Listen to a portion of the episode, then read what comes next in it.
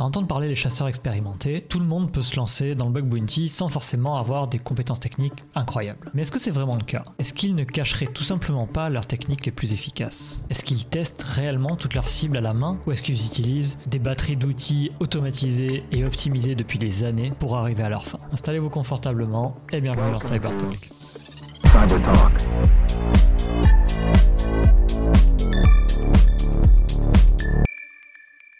Partie 2, qu'est-ce que c'était le titre déjà? C'était les techniques secrètes des hunters ou bien le ninjutsu des hunters? J'ai très inspiré sur les noms des, parties. c'est ça. Euh, très bien, on va parler technique et on va parler euh, automatisation, etc. Ça va être incroyable. Chose qu'on avait peu fait euh, au final avec BZDunt la première fois. Donc lâchez-vous, ça va être le, moment où il va falloir sortir toute votre technique. C'est maintenant. On commence par quelque chose qu'on a déjà un petit peu abordé tout à l'heure, mais on va creuser un petit peu plus. Si jamais on n'est pas très très très technique, est-ce qu'il y a quand même des chances de trouver quelque chose en, en bug bounty ou c'est compliqué? Tu peux trouver par exemple, euh, exploiter une CVE connue. Log4j, c'est un bel exemple. Tu as des outils comme Nuclei qui te permettent de, trouver ce genre de vulnérabilité et tu peux, si tu as de la chance, passer dessus et l'exploiter.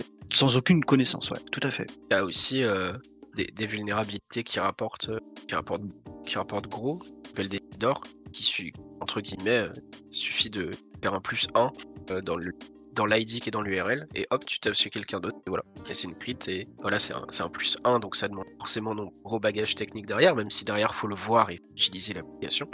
Mais euh, c'est pas euh, une vulne qui requiert des compétences et des connaissances approfondies euh, sur la matière. Si on refait un petit peu le rapport avec le, le pentest qu'on faisait en début d'émission, est-ce que le skill set il est très similaire ou est-ce qu'il y a quand même des différences, euh, des différences flagrantes? Par exemple, maintenant que je fais du, du pentest, je, je, commence à le comprendre un peu plus.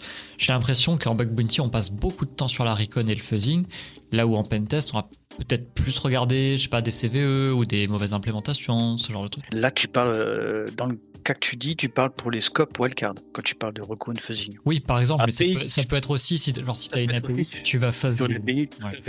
Ouais, tout à fait. Je pense que c'est un peu similaire, euh, parce que typiquement, en fait, ça dépend de l'appli que tu vas auditer. Euh, si euh, ça arrive en pentest que tu es du wildcard, même si un peu, je pense, un peu la classique front-end des API, mais je pense que l'approche va être la va être la même. Mais par contre, au niveau du rapport, tu seras plus exhaustif sur un pentest que sur du bounty. Mais pour moi, les outils de reco et la, la toolchain que tu vas appliquer va être similairement pareil. Oui, c'est un peu un oxymore, mais c'est pas grave. Mais, mais voilà, pour moi, c'est un, peu la, un peu la même chose en fait au final, puisque par exemple avec un scope en wildcard, que tu sois en bug bounty ou en pentest, tu veux sortir le plus de domaines possible. Euh, donc euh, bah, tu vas euh, utiliser des outils type Amas, qui est un outil qui permet de, de faire de récupérer des domaines avec pas mal de clés API. Il va aller chercher sur Shodan, il va aller chercher sur Virus Total, etc. Mhm. des outils comme Asset Finder aussi, qui marche qui marche plutôt pas mal. un outil assez classique, crt.sh, qui permet d'aller récupérer les noms de domaines dans les certificats HTTPS. Enfin voilà, tu vas tu vas essayer d'être le plus exhaustif possible, je pense, que ce soit un ou un pentest. Puisque... C'est à peu près la même chose. On peut même dire que c'est la même chose, ouais. Pour moi, c'est la même chose. Sauf qu'il y, a juste le temps. Tu auras plus de temps bug bounty. Est-ce que vous avez une méthodologie particulière en bébé Vous avez partiellement répondu ici. Est-ce que vous pourriez un petit peu préciser bah justement, bah, hmm, tu viens d'attaquer le programme, tu t'es inscrit, comment ça se passe? Bah Pour ma part, ça va dépendre en fait déjà du, du type de scope. Si c'est, euh, on va revenir dessus, mais la différence, elle est vraiment fondamentale. Si c'est du wildcard ou si c'est euh, une app, euh, une app en particulier. moi, si c'est du wildcard, c'est comme je viens de dire, tu passes des outils dessus, après tu pipes dans HTTPX pour avoir que les domaines qui sont up, et après tu vas checker les ports, les machins, etc. Et après tu te retrouves avec une liste, liste énorme. Euh, tu peux euh, utiliser Nuclei parce que euh, tout, le monde, enfin il y a des gens qui trachent un peu l'outil, mais en vrai l'outil est vraiment bien, il est efficace. il est, d'autant plus efficace si tu as tes propres templates évidemment, mais ça permet aussi de faire une reco avec Nuclei, de savoir que bah, 90% des domaines du scope sont faits en PHP par exemple ou des choses comme ça, qui est une information qui est quand même sacrément intéressante puisque quand tu connais le langage de programmation utilisé en backend, ça va orienter ta recherche de vuln. Et derrière, euh, derrière bah après c'est un peu un peu un peu plus du spray. Tu vas euh, plus survoler les applis euh, dans un premier temps pour aller sortir les vulnes qui sont assez évidentes. Et après, tu vas te concentrer sur les applis où tu te dis ah ouais là ça pue, ou même les applis où tu peux te register parce que bah mine de rien, il y en a, généralement il y en a pas beaucoup en fait sur des domaines en wildcard. Hein. Tu vas trouver du Atlassian, tu vas trouver du Jira, etc. Mais à part claquer des CVE connus, bah tu peux pas faire grand chose. Tenter un admin admin, et ça doit passer une fois sur 100 000 quoi. Mais voilà. C'est clair. Et, et, sur des et sur un domaine où c'est plus applicatif, donc avec une API, etc. Moi ma reco c'est d'utiliser l'appli telle quelle en fait de même pas de juste avoir un burp à côté qui va loguer toutes les requêtes, mais même pas les intercepter pour les garder. Je vais utiliser l'appli comme le ferait un user, euh, user normal en fait, qui a payé pour le produit ou un truc comme ça. Histoire ne serait-ce que de comprendre à quoi ça sert, puisque bah, si on n'arrive pas à comprendre à quoi ça sert, bah ça va être un peu compliqué de l'auditer. De voir les différentes fonctionnalités. À Iker, on a parlé un petit peu tout à l'heure. Euh, voilà, euh, ok, je peux faire ça, je peux interagir, je peux créer des users. Donc si on peut créer des users, tu commences à réfléchir. Ok, il doit y avoir une notion de ACL, d'access control, donc va falloir vérifier ça, etc. Tu te fais un petit schéma dans ta tête, enfin moi je le fais dans ma tête, après je sais que mhm. certains aiment bien le noter aussi, de dire bah voilà, là ça fait ça, etc. Donc d'utiliser l'appli normalement, pendant, euh, moi je le fais pendant, ouais, enfin ça dépend la, comment l'appli elle est faite, mais généralement ouais en 30 minutes, une heure, euh, histoire de vraiment bien comprendre le truc. Et, euh, et après c'est là où tu vas, tu vas sortir ton burf, tu vas regarder comment l'appli au niveau de l'arborescence elle est faite, Typiquement, ok, il y a une API, ok, il y a des machins, API V1, API V2, V3, ok, donc s'ils sont en V3, c'est-à-dire qu'il y a peut-être des V1 qui traînent quelque part, etc. Et après, c'est là où, tu commences à déjà analyser aussi comment l'appli elle fonctionne au niveau de l'authentification. Est-ce que c'est un cookie? Est-ce que c'est un JWT Est-ce que c'est, je sais pas, autre chose? Euh, Quand je récupère les infos de mon user, est-ce que j'ai un ID Est-ce que j'ai un UID V1 Est-ce que j'ai un UID V4 Est-ce qu'il n'y a juste pas d'ID parce que c'est un slash me, par exemple? Enfin voilà, moi, vraiment me concentrer là-dessus, d'essayer de, dégrossir un peu l'application, euh, module par module, et essayer de comprendre comment ça fonctionne derrière. Parce que si tu te lances direct dans l'attaque, bah, pour moi, c'est mhm. pas très utile parce que tu vas, euh, tu vas euh, omettre la partie de, reconnaissance et d'apprentissage de l'application que tu audites et tu vas potentiellement passer à côté de vulnérabilités qui, une fois que tu y penses, sont évidentes, mais juste tu n'y as pas pensé parce que tu avais mal retenu. Moi, je dirais pour compléter, c'est comprendre la fonctionnalité de l'application, les fonctionnalités, et après euh, savoir les détourner. Et une fois que vous avez fait votre, votre en fait, c'est pas le lieu de, d'aller en profondeur sur euh, l'OWASP, mais on va peut-être pouvoir en parler si vous pouvez nous en dire deux, trois mots. Et puis, est-ce qu'il vaut mieux toucher un petit peu à tout j'ai déjà ma réponse, hein, je pense. Ou est-ce qu'il vaut mieux se spécialiser? Certains font de la XSS, d'autres des SQLI, euh, des IDOR, euh, ce genre de choses. Alors, ça, c'est, ça dépend, on va dire, du hunter. Euh, moi, perso, j'ai mes petites spécialité, on va dire. Donc, il y a des choses que j'aime beaucoup faire, les SQLI, les RCE, des choses comme ça, traitement de fichiers. Euh. Après, tu en as d'autres qui sont plus spécialisés dans les XSS ou autres et qui, qui, en trouvent énormément, alors que moi, je passe à côté. Donc, on va dire que c'est vraiment euh, selon le Hunter, ça m'étonnerait que, enfin, je sais pas, peut-être que Hunter, euh, tu le mets sur une appli et qu'il te trouve de la XSS, des SQLI, des RCE, SSRF, tout ce que tu veux. Je pense pas. Moi, je pense vraiment que chacun a sa petite spécialité et qu'il arrive vraiment à déceler ce, type de vine qu'il préfère. Ou peut-être parce que inconsciemment, on cherche, on cherche ce type de vulnérabilité. Ouais, je, suis pour moi, peut-être pour moi, ouais. Après, je sais pas comment Worty travaille. Euh, bah moi, je, enfin moi, je focus pas des vulnes. Enfin, en fait, je vais focus des vulnes en fonction du fonctionnement de l'appli. Je sais pas si c'est très clair, mais euh, typiquement, si la, si l'appli elle sert à, je sais pas, gérer, euh, gérer euh, des API par exemple, il va y avoir des webhooks, il va y avoir euh, des trucs des comme ça. Donc là, ok, on va se dire, ok, donc il y a potentiellement de la SSRF, Server Side Request for Jury. si l'application elle sert à gérer des users, bah là on va peut-être plus avoir des problèmes d'ACL, des IDOR, etc., des Improper Access Control. voilà, c'est vraiment dépendant à la fois de l'application et à la fois du langage aussi utilisé en back-end. donc après, comme a dit Iker, des gens qui se spécialisent dans certains, certaines choses. On peut voir, euh, je pense que Rabi a du report 10 000 ou 20 000 XSS, je pense, sur Yesuya. Tout à fait, tout à fait. Et qui, puisque c'est un sujet qui maîtrise à, la perfection, voilà, c'est, je veux dire, il, c'est indéniable. Mais euh, même s'il reporte autre chose, enfin voilà, mais je trouve, en tout cas, si tu regardes son profil Yesuya, qui est principalement axé là-dessus, euh, et quand tu regardes le profil de, par exemple, Iker, il y a de RCE, il y a de l'XSS, il y a de l'IDOR, je pense que c'est dépendant en fait de l'appli qui est en train d'auditer euh, à ce moment-là quoi. Ouais, c'est intéressant. On n'a pas exactement la même euh, réponse qu'on a eu la dernière fois. C'est euh, Mm. c'est- c'est assez intéressant.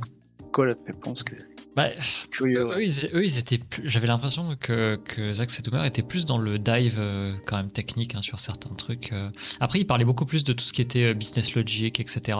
J'avais l'impression. Euh, C'est le type beaucoup. de qu'ils aiment bien, ouais. Ouais, Ouais, bah, clairement. Brice beaucoup, ouais, Brice beaucoup et euh, Victor est, est plus technique en fait euh, ouais, sur les sur les vulnes qu'il va qu'il va rechercher. Ouais.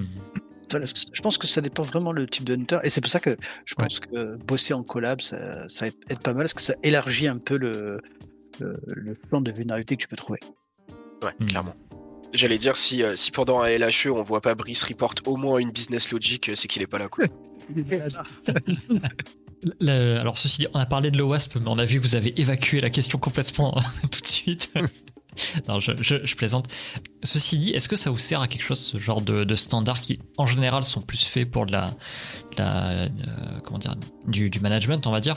Euh, Est-ce que vous, ça, c'est quelque chose que vous appliquez ou juste vous, vous l'avez appris un petit peu au départ de, votre entrée, on va dire, dans le, dans le milieu, et puis euh, c'est devenu partie des murs, on va dire? Bah, J'utilise, oui, beaucoup, bah, surtout le top 10. hein. Euh, chaque année, euh, enfin, il a, je sais pas s'il a changé cette année, en 2023, il a changé. En fait, le, le euh, c'est le top 10 des, des principales vulnérabilités qu'on peut trouver dans des applications euh, web, parce que tu as le Testing Guy Web, Testing Guy API, etc. Mais ouais, j'utilise, c'est super bien fait. euh, Je sais pas si eu l'occasion de regarder un peu à quoi ça ressemble. C'est, euh, as une sorte de testing guide, c'est-à-dire que étape par étape, par exemple, le côté autorisation, le côté gérer euh, ACL et, et compagnie, tu as différentes étapes et différents tests à effectuer sur ton appli. Si tu veux vraiment aller en profondeur, mais oui. Moi, j'utilise, mais après, je l'ai, comme, je, comme moi, je l'ai de tête, j'ai mon mindset à tester, j'ai mon process. Mais oui, c'est quelque chose qu'on utilise. Surtout en pen test parce que tu veux couvrir vraiment, euh, lorsque tu, tu veux rédi- euh, rédiger ton rapport, tu veux vraiment être sûr pour ton client que tu as vraiment euh, euh, couvert euh, l'application. Et on se sert de, de l'OWASP, du top 10, pour dire oui, voilà, on a couvert le top 10 des principaux types de vulnérabilités qu'on peut trouver sur une appli web. Ouais. C'est ça, ouais. Moi, je, moi je, me suis, je me suis basé dessus au début, même si je m'en sers toujours. Mais euh, en fait, j'ai, entre guillemets, euh, construit une méthode euh, personnelle, mais qui se base évidemment sur, sur ce qu'est le WASP, parce que comme a dit Kerr, c'est quelque chose d'important, c'est bien fait, euh, c'est bien expliqué. Enfin voilà, c'est un standard euh, qui, à mon sens, est, est plus qu'à suivre, parce Mhm. que ça permet de. Enfin, c'est, c'est complexe en vrai de. Ça, ça paraît simple de se faire une méthode de testing d'une app, mais en vrai, euh, il y, a, y beaucoup de choses qu'on passe à la trappe, je pense pas. Et en suivant ces guides un peu, un peu déjà faits, bah, ça permet de pas oublier des choses évidentes, euh, de, de bien euh, couvrir euh, l'application. quoi. Et après, ce qui, est, ce qui est cool aussi, c'est que tu peux voir dans le top 10 de, de l'année passée, vraiment le, le type de qui est toujours, il y, en a, il y en a qui seront toujours là. Il y en a d'autres un peu moins, comme les scan injection, tu, tu commences, ça commence à être plus difficile à, à chasser. Je sais pas pour toi, Worty, mais moi, je, si j'en trouve euh, trois ou quatre par an, c'est bien. Voilà, Ouais, euh, les SQLI, ça commence à être, euh, ça commence à être plus rare. ouais. un peu plus rare, tous les, tu vois.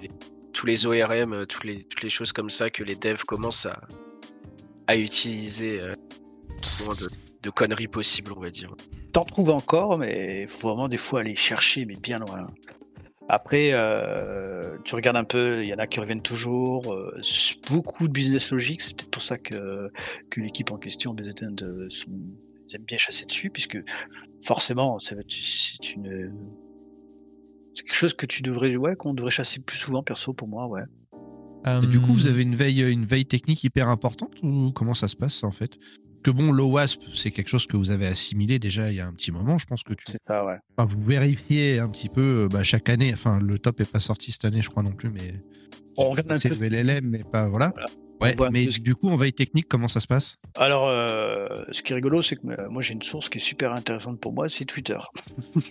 tu, tu, tu vois un peu le type de vie qu'on peut trouver, euh, les nouvelles CVE qui sortent, euh, des petits tips que personne ne pensait. ouais, c'est, je fais de la veille là-dessus. Après, bon, t'as des certes, etc. Euh, le CERT Thales, euh, où j'ai beaucoup d'infos. Mais ouais, on fait de la veille aussi. Ou même. Ouais, principalement Twitter aussi, euh, comme Mm. hier, euh, les nouvelles CVE, les nouveaux machins, les reports One qui sont discrets Ouais, aussi, qui sont euh, souvent intéressants, intéressants à lire. même si c'est pas forcément une techno qui nous intéresse, généralement, moi j'aime bien lire les trucs de Web3 parce que j'ai l'impression que c'est de la magie noire. Mais, mais c'est intéressant à lire puisque généralement les rapports sont plus que bien expliqués sur des vues très techniques et ça permet de mieux comprendre le truc. Et, et comme l'a dit Kier, sinon des, des techniques auxquelles, euh, qui paraissent évidentes mais auxquelles personne n'avait pensé avant Mhm. et qui permettent de faire des choses sympas. Quoi. C'est c'est accessible publiquement tout ça ou il faut être inscrit sur la plateforme, j'imagine? Bah, sur Twitter, faut suivre les bonnes personnes. Après, t'as des trucs sympas. As des, euh, Avant, il y avait un truc qui était super bien, mais euh, maintenant il fonctionne plus. C'est c'est The Trend. Je sais pas si vous le connaissiez celui-là.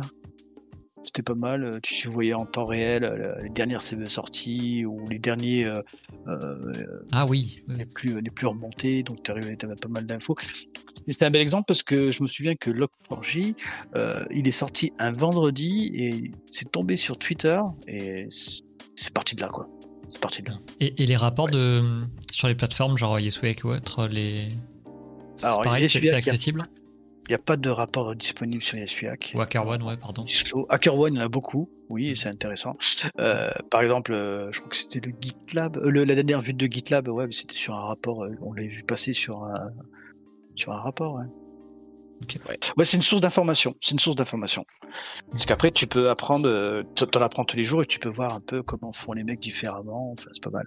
C'est, le partage est intéressant. Ça, ça vous est déjà arrivé du coup de, de- de suivre une tendance, peu importe, utiliser Twitter avec, euh, avec Log4Shell par exemple, de, de prendre une tendance comme ça, de vous dire ok ça en fait ça va péter, il y en aura partout. Euh, Vas-y, je teste sur tel programme, je, je me lance tout de suite, je, je teste et de trouver quelque chose derrière. Ouais, ouais, ça m'est arrivé, ouais. Pour Log4j, ça m'est arrivé pas mal de fois. Tu m'étonnes. Ouais, Alors moi, pour pas le mal. Pour Log4j, j'étais pas encore euh, aguerri euh, au point de me dire il faut que je la tape tout de suite. Mais ça m'est arrivé, euh, on avait fait un, un CTF l'année dernière où le mec avait lâché une 0 day Drupal en chal. euh, et on l'avait trouvé avec, euh, avec Misu. On avait été les seuls à le flag. Le mec nous avait MP à la fin en nous disant les gars, pas de write-up, c'est pas encore patch MDR. Donc, dès en fait, du coup, on avait fait un template Nuclei et dès que la vulne est sortie publiquement, on l'a balancé sur euh, tous les scopes euh, qu'on avait et on 2-3 hits dessus. Ah ouais, ça, ça vaut le coup. Et vous êtes parti en Ouais. vacances aux Bahamas. Très bien. Et ouais. J'aurais bien aimé, ouais. Non, non, mais voilà, ouais, donc euh, il se, pré- enfin, se tenir au courant et quand il y a vraiment un, un gros truc qui pue, euh, le, le- ne pas attendre que quelqu'un fasse le template ou fasse le truc, mais le faire Ah oui, faut le, faut le faire. Déjà, Putain. déjà de 1, ça permet de comprendre en fait la vulne typique, parce que je suis sûr qu'il y en a qui ont spray Log4j et qui n'ont pas du tout regardé les techniques. Donc ça permet de comprendre ce que ça fait. Ça te permet de comprendre typiquement, par exemple, comment faire un template nucléi, parce que c'est pas, il y a des fois où c'est pas simple à faire, hein, il y a une syntaxe à respecter, etc. Et euh, bah, derrière aussi de, une fois que tu as spray ton truc, que tu as fait tes bounty, de participer à la communauté aussi et de fournir le template, euh, fournir le template publiquement, euh, tout le monde quoi. Et là, ce qui est intéressant, c'est que vraiment, tu, tu, tu cibles vraiment, tu vois, tu t'arroses pas partout en disant, bon, je balance ça, on va voir ce qui se passe. Tu cibles vraiment quelque chose et euh, après, tu, tu récupères dans tout ton scope et tu, tu le balances. Après, il faut que le programme l'accepte aussi. Aussi, ouais. Ouais. Si c'est une CVE qui, ça dépend les programmes. Il y en a, ils acceptent très bien, ils sont même ravis que tu trouves euh, ce genre de. Donc ça dépend. Bon, Nuclei, ça fait plusieurs fois que vous en parlez, euh, euh, à juste titre, mais est-ce qu'il y a d'autres outils, en fait, qui, mis à part Burp Suite, hein, j'imagine, est-ce qu'il y a d'autres outils vraiment euh, que vous trouvez indispensables, en fait, dans votre, euh, dans votre activité de Hunter? Python. Ouais. Très utile. Après, comme outil, euh, moi perso, j'utilise quoi euh, Je fais pas beaucoup d'automatisme, moi, j'en fais pas beaucoup. Que bon, moi, moi, j'ai le type de ville que je cible, donc je pense pas que je peux automatiser la recherche de ce type de ville, parce que la plupart du temps, il faut qu'il y ait un compte sur l'appli. euh, donc, euh, c'est pour ça que je fais pas trop d'automatisation. Mais par contre, je me sers de, de ou des choses comme ça pour, euh, lorsque j'ai un scope assez large, pour remonter le type de technologie utilisée. J'utilise vraiment le, template pour qui me remonte la techno, comme disait tout à l'heure euh, Warty. Comme ça, au moins, tu sais déjà ce qui se passe, tu sais ce que tu peux avoir. Mais je, je fais ça. Mais sinon, automatique, j'en fais pas. Après, moi, du coup, pour euh, bah, les tools automatiques sur des pays, enfin sur des applicatifs, j'en utilise pas non plus. Enfin, je ne sers pas, à part Burp évidemment et toutes les extensions associées. euh, sinon, ça sert C'est pas à grand chose parce que, comme Mhm. a dit Kier, il faut un compte, faut, enfin, faut que tu t'authentes. Enfin, il n'y a pas d'outil qui gère réellement, euh, réellement ce truc-là, mis à part Burp évidemment, du coup. Que non, par contre, pour les scopes en étoile, moi j'utilise du coup dit, euh, Mass, AssetFinder, CRT, CRT.sh, etc. pour avoir les domaines. Ensuite, on va le piper dans HTTPX pour avoir des choses qui répondent. Et après, on peut utiliser des outils, donc euh, notamment comme euh, Eyeballer, GoWitness. GoWitness qui est en fait un outil qui permet de prendre des screenshots de pages, pages aller vérifier. Et Eyeballer qui est un qui est un modèle d'IA qui en fait en fonction du screenshot va classer les, les, les sites en mode euh, bah ça c'est euh, du Apache 404 en mode euh, c'est un truc qui a été déployé c'est pas utilisé Euh, celui-là il y a une erreur dessus celui-là il y a du login celui-là il y a du register enfin voilà c'est une pseudo IA mais qui marche bien pour le coup et qui permet de classer les trucs C'est pas mal pour ta phase de. c'est- Ça, on parle d'une petite automatisation pour la phase de reconnaissance. Il faut pas. C'est pas une phase de- d'exploitation de vulnérabilité. Donc ça, cette phase-là, oui, est très importante et forcément. Et du coup, tout à l'heure, toi, tu disais que, que tu utilisais beaucoup de ChatGPT, par exemple. Oui, j'utilise beaucoup de chat GPT parce que, comme je disais tout à l'heure, je suis pas très fort pour développer des outils. hein. Donc je m'aide, il m'apprend et ben, du coup maintenant, bah, je, mais je m'en sers beaucoup. Je m'en sers énormément. Tu vas t'en servir pour euh, quoi exactement? Sans, donner ta technique secrète, hein, mais... euh, Par exemple, euh, on parlait du bounty que j'ai fait cette semaine. euh, il fallait, euh, il y avait une méthode de chiffrement et c'était en C. Et moi, je sais pas du tout utiliser C Sharp. Donc j'ai expliqué à ChatGPT ce que je voulais faire. Ouais, je savais exactement ce que je voulais faire. hein. Mais j'ai dit voilà, je sais ce que je veux faire. Mais j'avais des morceaux de code que j'avais trouvé sur un sur leur GitLab. Je lui ai donné ça. Je lui ai dit fais-moi ça. Il me l'a fait, il m'a fait une- un petit outil pour déchiffrer, euh, chiffrer, déchiffrer, voilà quoi. C'est Ouais, ça, c'est- ça te fait gagner un temps fou quoi.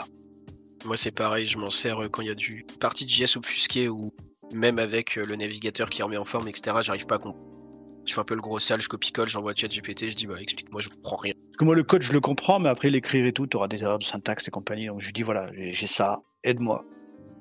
Et depuis un an, je te dis franchement, je, ça- je pense que ça a aidé beaucoup de hunters. Moi je le cache pas. ouais, je- oui, de toute façon, je vois pas pourquoi on le cacherait. Ça reste un outil comme un autre. hein. C'est un super outil. je vois pas...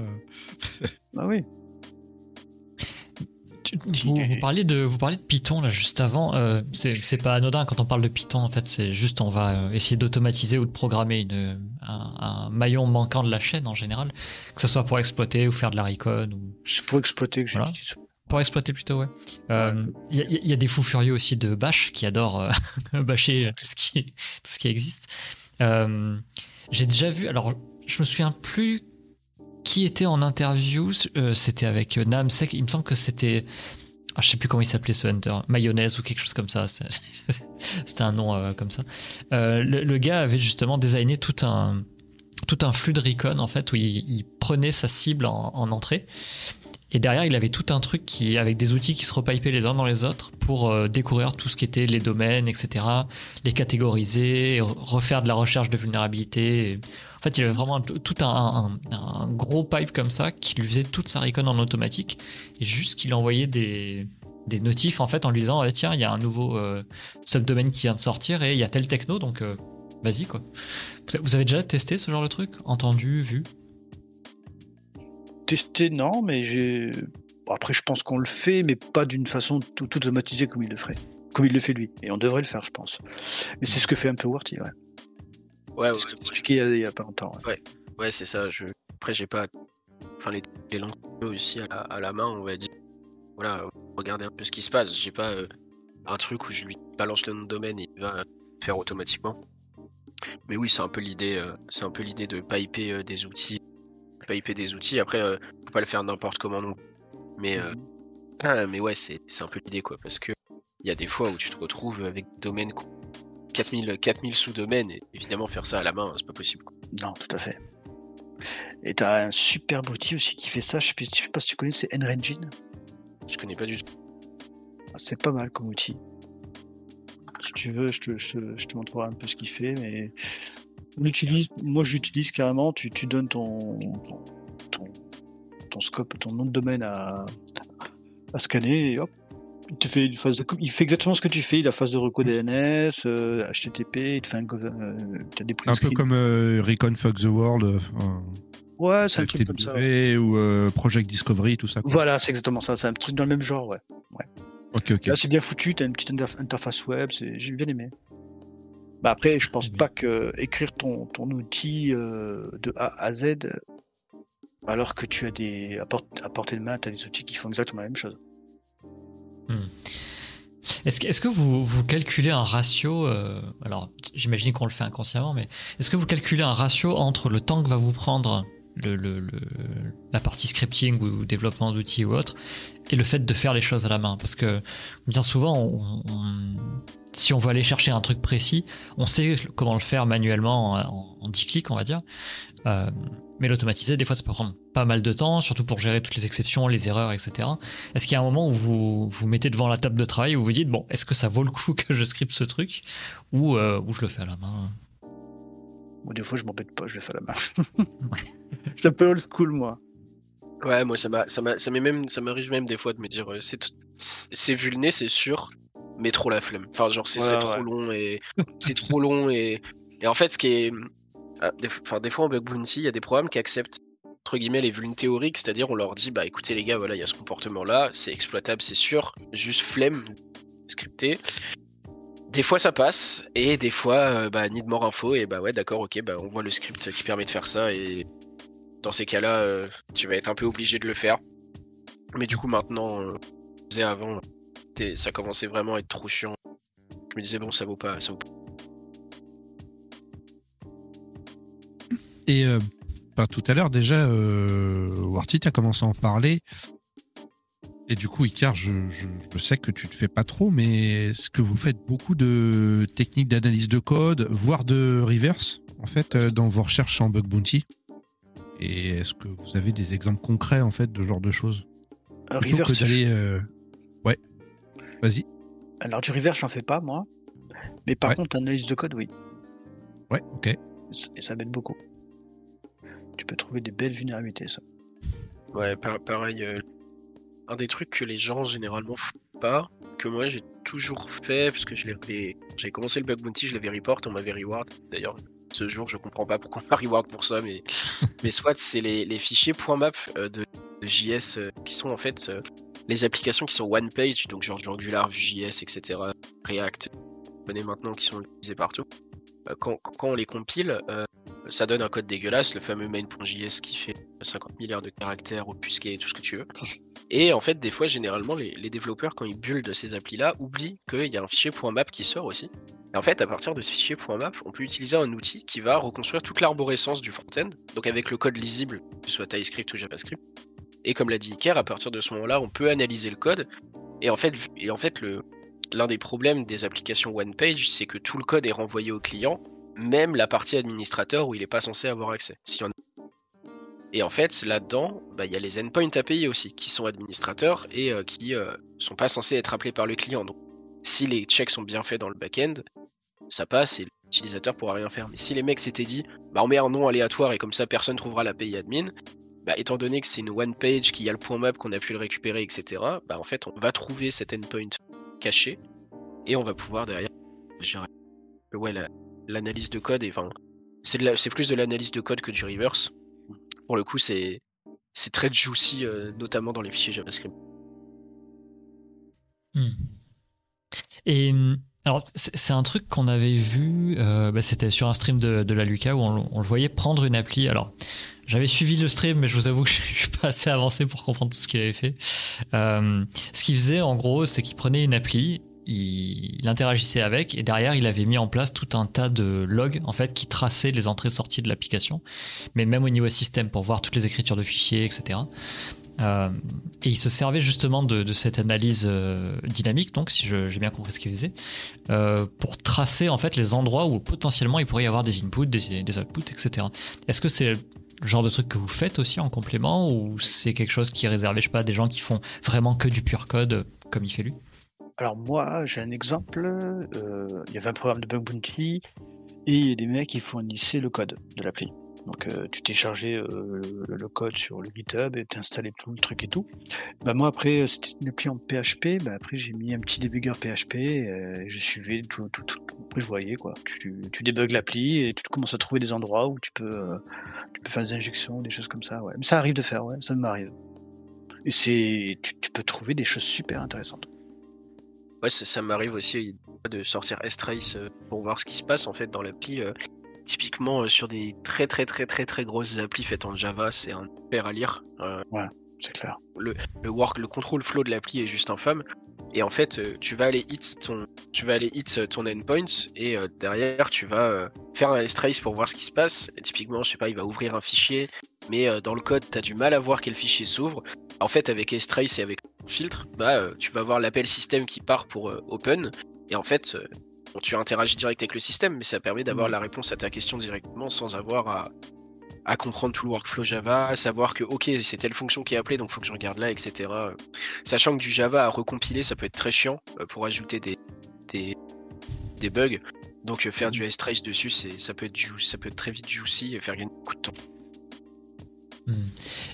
Et alors, je, je- bon, j'ai pas un niveau très avancé sur cette question, donc je, pense que c'est pour ça que je vois pas trop le, cheminement. Mais pour moi, tu vois, ce, genre de truc, par exemple, euh, je me dis, tiens, un, programme automatisé, il doit pouvoir trouver ce genre de truc, euh, un, scanner de vue, par exemple, il doit pouvoir trouver ce genre de truc assez vite, tu vois, genre. euh, si tu fais de l'analyse statique, tu sais que tu vas pas utiliser euh, telle fonction parce que c'est vulnérable à toutes les injections de la Terre, par exemple. Donc ça, ça se capte directement.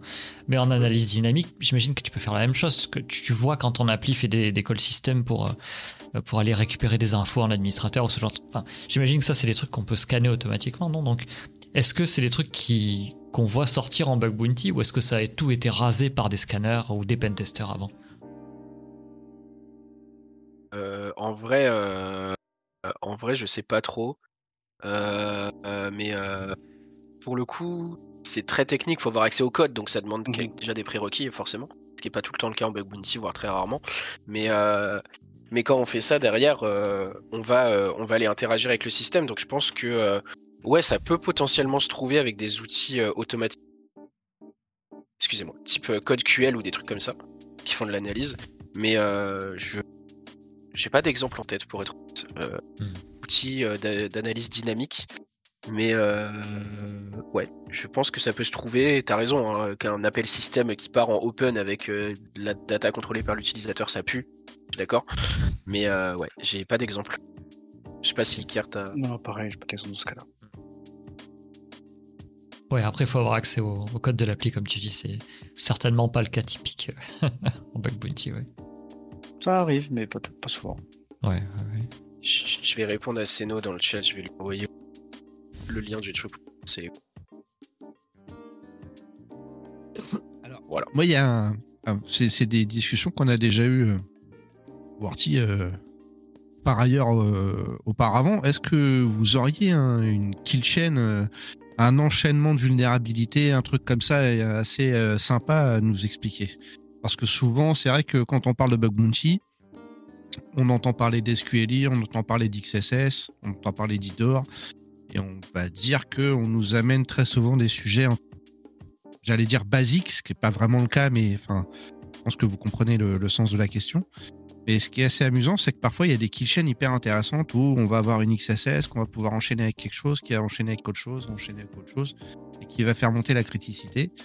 Et il y a, il y a ce, ce côté. euh, Alors, ça, c'était une question que- qu'a amené euh, Lotus euh, très rapidement. C'est sur la créativité en fait que vous pouvez avoir dans le bug bounty.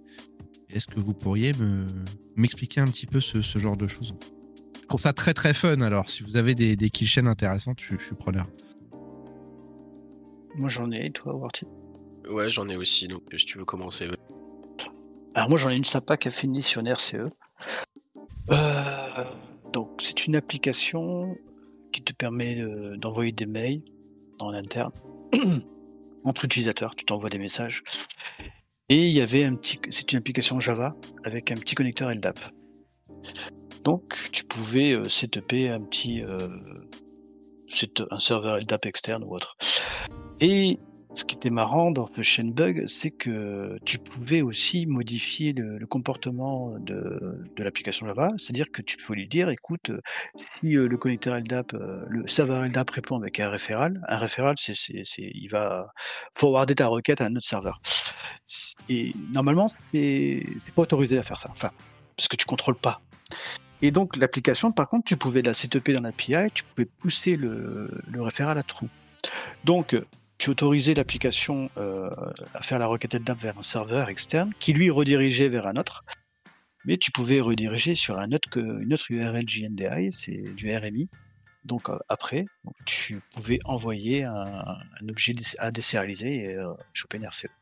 Donc là, c'est un chain bug parce que tu avais une fonctionnalité de l'application qui était légitime, mais tu pouvais par contre, euh, via l'API, modifier le paramètre, on va dire, de, du connecteur LDAP, et après tu enchaînes sur des sérialisations Java. le genre de créativité qu'on peut faire en bug bounty. Ouais. Euh, moi, du coup, j'avais un. J'en ai une ou deux. Euh, il y avait une, une appli web où c'est les fameuses applis web boutiques qui sont un peu chiantes à pentest, c'est où t'as juste une page de login et t'as rien d'autre et t'as rien. Et euh, généralement, c'est le genre de scope que je skip assez vite, puisque bah voilà. Et en fait, l'appli elle tapait en, JSON sur l'API, et en fait, là, les trucs que je truc que je fais tout le temps, que ce soit test et avant c'est de euh, passer du JSON au XML parce que les parseurs par défaut, typiquement ceux de Java, euh, Jackson, Jackson, il prend du JSON, mais si on lui spécifie un content type XML, il va prendre le XML par défaut. Fait comme ça. Et, euh, du coup, qui dit XML dit XXE aussi, donc XML External Entities, qui est une vulnérabilité qui permet de lire des fichiers locaux ou faire des requêtes HTTP, enfin faire des SSRF quoi si tant que les entités externes soient activées, mais là, en l'occurrence, c'était le cas, donc du coup, on passe, euh, passe là-dessus. Et derrière, euh, avec une XXE, donc euh, avec les XXE en Java, c'est un peu plus spécifique parce que des fois, ça peut permettre de lister des, des directories, ce qui n'est pas souvent le cas, mais là, c'était le cas. Et en fait, bah, je me suis rapidement rendu compte que la, que en fait, il y avait, c'était sur du AWS derrière, donc dit AWS dit euh, fameuse URL 169.254.169.254 qui correspond en fait pour ceux qui ne connaissent pas c'est les métadonnées des, des machines virtuelles en fait c'est euh, un peu l'endroit euh, critique de AWS là où il y a toutes les clés pour se connecter etc alors par défaut elles y sont même si on peut les enlever pour Harden son, son cluster mais là c'était pas le cas et donc du coup d'une simple XI d'un changement de content type sur le login, en fait, on arrive à une compromission totale de l'entreprise parce que bah, on récupère les, les clés de l'IAM, donc euh, le super administrateur AWS, et bah, on fait ce qu'on veut. Mhm. et, euh, et, du coup, dans ces cas-là, pour Puck, j'avais listé les VM de l'entreprise, 400 comme ça. Donc euh, c'était plutôt critique, donc voilà, une simple page de login, on finit à, être admin, super admin de l'entreprise. Magnifique. Combien de temps ça prend à faire ça? Ça m'a pris 20 minutes. Parce que. Ah. Euh, voilà, c'est des fois, c'est ça aussi dans le bug bounty, c'est qu'on va avoir une vue dans 20 minutes et des fois, ça va prendre un mois d'exploit. Euh, voilà, donc c'est. Il peut des fois y avoir des kill chains qui prennent 20 minutes et des fois des kill chains qui prennent un mois, ça dépend. Moi, la, la kill chain la plus rapide que j'ai eue, c'était. Je crois que ça doit être 25 secondes.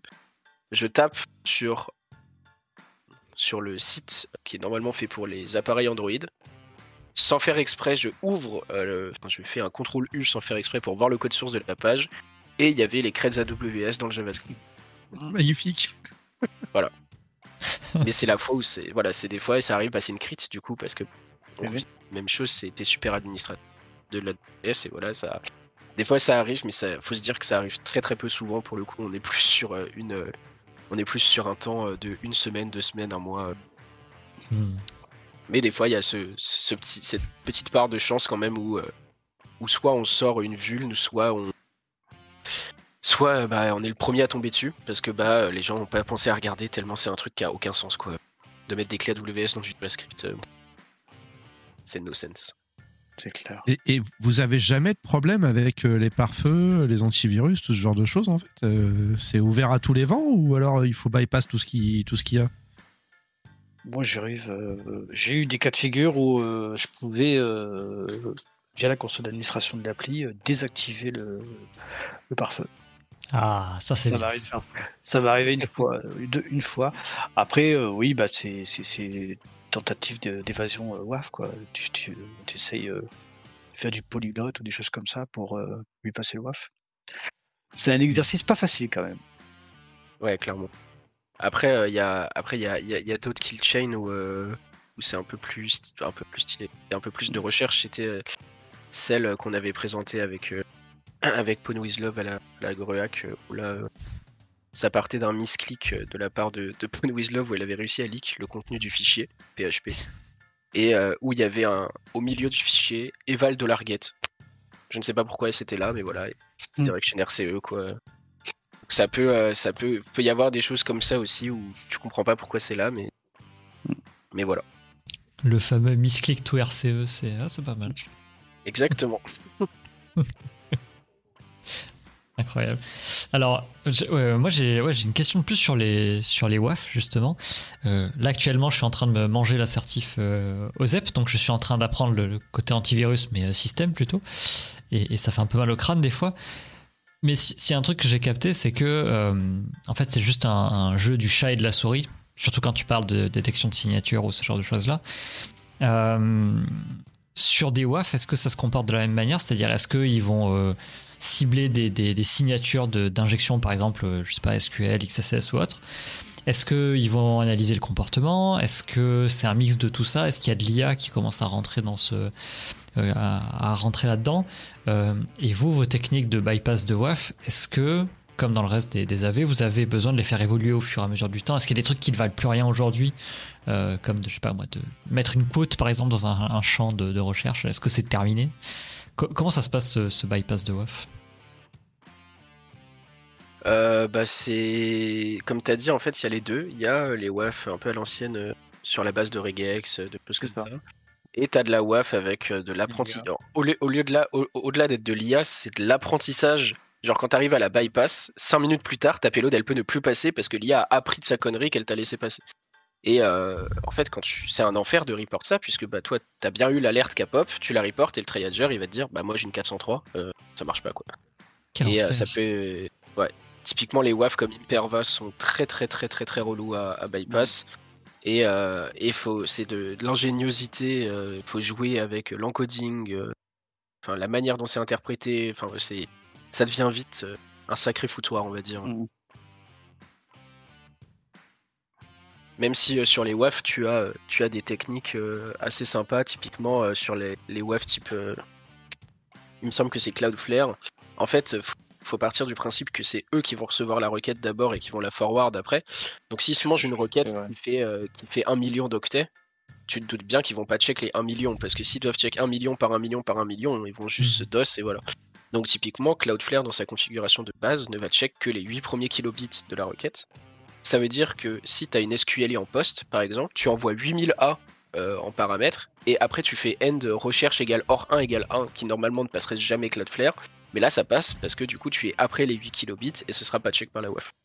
T'as des bypass comme ça euh, assez intéressants, mais euh, généralement, enfin du coup les clients commencent à connaître ces petits tricks qu'on utilisait, même si ça passe encore des fois, donc maintenant il y a, plus ce- cette problématique là et du coup faut être inventif sur les payloads et, et bien connaître aussi le, ty- typiquement le SQL pour euh, bah, aller trixer, euh, aller trixer la WAF et que derrière ta requête SQL soit valide aussi.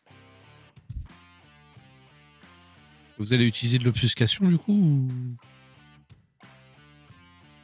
Sur certaines Euh. payloads ou. Est-ce que c'est utile ou pas?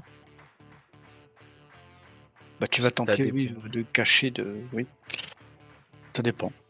Au perso, j'ai pas eu du cas de figure. Moi non plus, ça va être. euh, ouais, ça va être. Chain des caractères de commentaires, les mettre au milieu des keywords pour que la WAF elle voit pas que t'as fait ça, etc. Enfin. Après, c'est spécifique à la DB qui est derrière aussi, typiquement euh, séparer euh, select en slash étoile étoile slash, c'est valable dans MySQL, mais dans MariaDB, c'est pas valide, syntaxiquement, c'est pas valide. Enfin voilà, il y a. Y a, en, plus de la WAF, il y a le langage derrière et le DBMS qui va euh, venir te t'embêter aussi, euh, puisque ta requête, même si ça passe la WAF, sera pas valide dans ce cadre-là. quoi. Oui, tu as toujours la, problématique de. tu as, deux systèmes qui vont traiter ta requête, donc faut que les deux. Enfin, faut qu'il y en ait un tu arrives à bypass et l'autre, faut qu'elle comprenne ce que tu lui racontes. ouais. Exactement. C'est là où tu as une Ok. différence. euh, t'as une différence avec le pentest où en pentest tu vas dire au client bah whitelistez-moi de la WAF parce que je suis payé pour euh, Mhm. tester. quoi. Ou en bug bounty tu peux pas dire au client vas-y whitelist-moi s'il te plaît. euh. Est-ce que. Alors, je, je, je sais pas si ça peut se traduire côté WAF. Euh, côté antivirus, ce que tu peux faire, c'est. détecter le fait que tu es euh, que le, le programme est exécuté par une sandbox euh, mille façons différentes euh, et faire en sorte que ton programme soit inoffensif tant qu'il est examiné par une sandbox, qu'il est virtualisé, peu importe le, terme qu'on utilise, mais qui s'exécute bien sur une machine qui est réelle. Est-ce que ça, côté WAF, ça existe aussi? C'est-à-dire, euh, je sais pas, euh, tu as un bout de code qui arrive à détecter que quand il tombe sur le WAF, euh, il va se présenter d'une certaine façon. Et une fois qu'il va taper euh, l'ADB derrière, ou peu importe le- la techno qu'il y a, il aura une interprétation ou une forme qui sera différente. euh. Je sais pas si c'est possible côté, euh, côté dev, je suis en train de me poser la question. Je pense que côté dev, c'est très compliqué à mettre en place. euh, C'est très compliqué à mettre en place, je pense, côté dev. euh. Hmm. Donc, euh, ouais, je pense que vraiment, les, les, les, les, les, les webs qui se basent sur du machine learning peuvent pallier ça, puisque l'IA peut, je pense, comprendre syntaxiquement la requête. Mais euh, tout ce qui est à base de regex, euh, c'est mort. Hum, Ouais. Hmm. Ouais, et puis t'as le problème de ressources aussi qui est que, bah, comme tu disais, avec les 8000A, euh, tu peux pas te permettre non plus de, de tout traiter, tout forwarder, tout analyser. Ça peut être compliqué. exa- exactement, ouais. Il y a une question dans le, dans le chat, c'est est-ce qu'il y a encore beaucoup de targets qui sont pas protégés par des WAF ou est-ce que ça devient nécessaire d'être déjà compétent en bypass? Il y a encore beaucoup de targets. Ouais. Après, il y en a beaucoup qui utilisent Cloudflare. Mais il y a, tu peux euh, bypasser Cloudflare en trouvant euh, l'IP direct ou le nom de domaine direct de, de ta cible. Ça, ouais. Le, la technique de- d'essayer de choper l'IP euh, l'IP de base, elle est très, enfin, elle est très utile, Mhm. puisque, euh, puisque derrière, euh, derrière bah, tu as plus ce- cette T'as notion. plus de. T'as plus le Et, euh, et c'est là où on pourrait se dire qu'on est out of scope, parce que du coup, tu tapes sur l'IP et tu tapes plus sur le domaine, Oui. mais euh, du coup, euh, ça, enfin, c'est valide. euh, Enfin, c'est valide. C'est valide quand même, d'accord. Ils acceptent la plupart du temps parce Ouais. qu'ils aiment bien que, que tu aies réussi à bypasser ça, donc ils sont curieux de savoir comment t'as fait.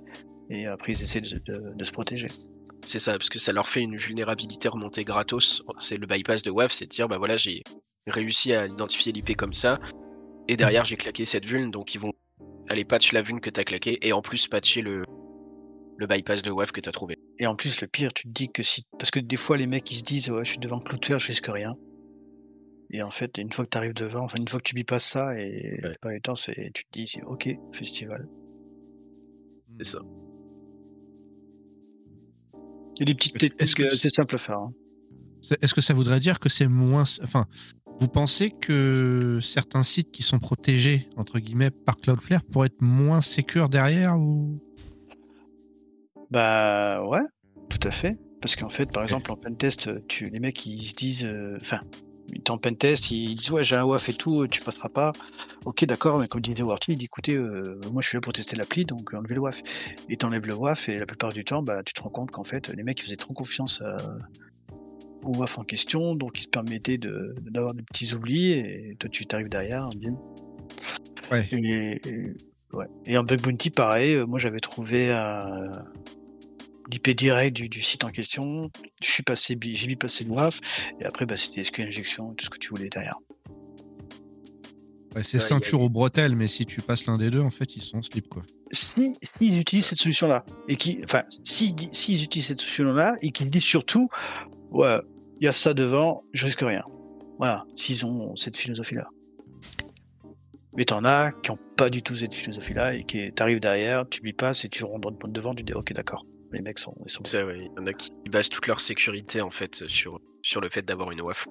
Ouais, Et, et en, en plus, ça doit être super dangereux au niveau. euh, Enfin, si on réfléchit à, à l'infra en, en tant que tel, on a une question là sur. euh, qui, qui demande est-ce que ça, il n'y a pas des whitelists en provenance de, de Cloudflare? Donc je, je rebondis là-dessus.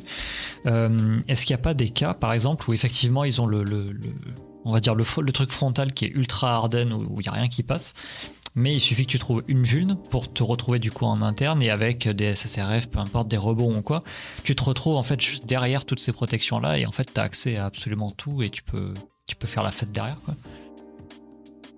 d'où le, on va dire la dangerosité de la, vulnérabilité SSRF. Ouais, non, derrière Et, ça peut vite être. Derrière, ça peut être très vite un critique. C'est ça.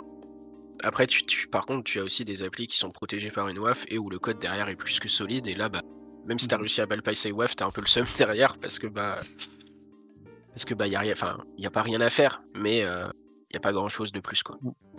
Mhm.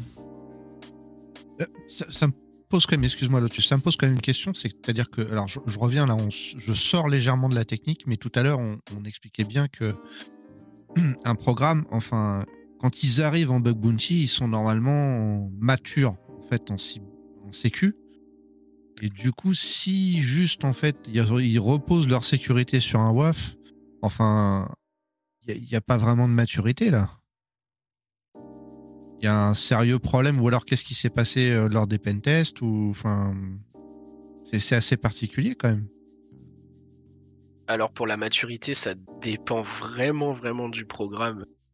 Moi j'en ai vu d'autres personnes ont pu hunter sur des scopes où c'était euh, pire que du DVWA quoi. Bon les, les injections SQL à 50 euros, enfin bref. Mais, euh, mais ouais, c'est- le genre d'appli où tu te demandes pourquoi ça a fini en bug bounty parce que c'est euh, injectable de partout. Il y a, y a de la RCE, de la SQLI, de la LFI, enfin vraiment il y a tout ce que, tout ce que tu veux quoi. Et, euh, et c'est les programmes, enfin, c'est pas que c'est pas mature, c'est que cette appli aurait jamais dû se retrouver là, quoi. Mais euh, effectivement, quand tu tombes sur des programmes matures, c'est un peu plus compliqué, quoi. Il y a un truc intéressant qu'a dit Blaze là sur le chat. Il a raison, oui. Sur les WAF, euh, même quand il y a un WAF, Oui. il y a quand même des vulnérabilités que tu peux trouver, tout à fait. Oui, clairement, les, les WAF sont pas Oui. faites pour contrer les IDOR, les business logic, etc. Ils sont là pour contrer.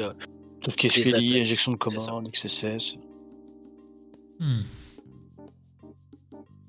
Hmm, ouais.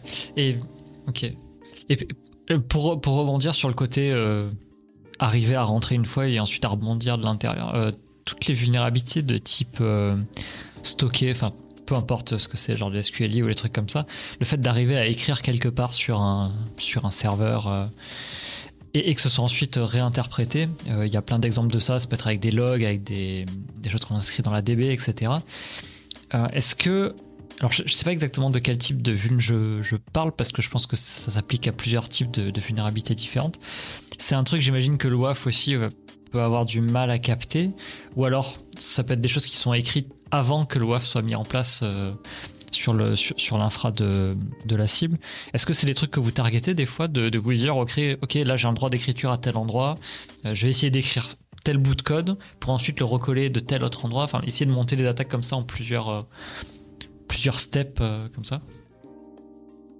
Alors moi j'ai un exemple, mais c'était pas pour écrire, c'était pour lire. Hmm.